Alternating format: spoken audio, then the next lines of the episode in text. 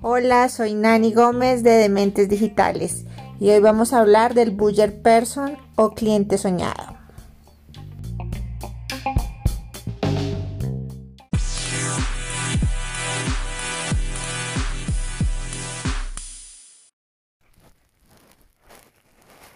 Bueno, hoy vamos a hablar sobre cómo definir el Buyer Person o cliente soñado.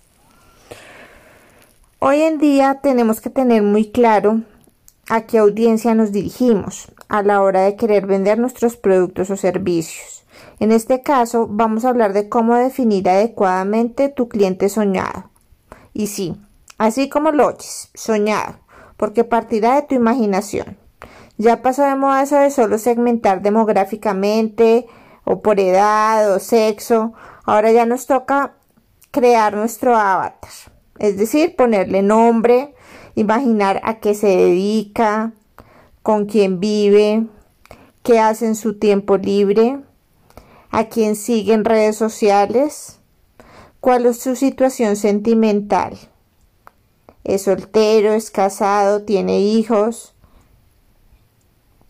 qué lee, qué grupo a qué grupo pertenece en Facebook, qué lugares visita en Internet, cuáles son sus preocupaciones o dolores, cuáles son sus metas y sueños. Y finalmente ya con toda esta información, toda esta data, nos vamos a redactar un párrafo donde describimos a este personaje. Y voilà. Listo, tenemos nuestro Buyer Person para empezar a diseñar nuestra estrategia, copies y anuncios.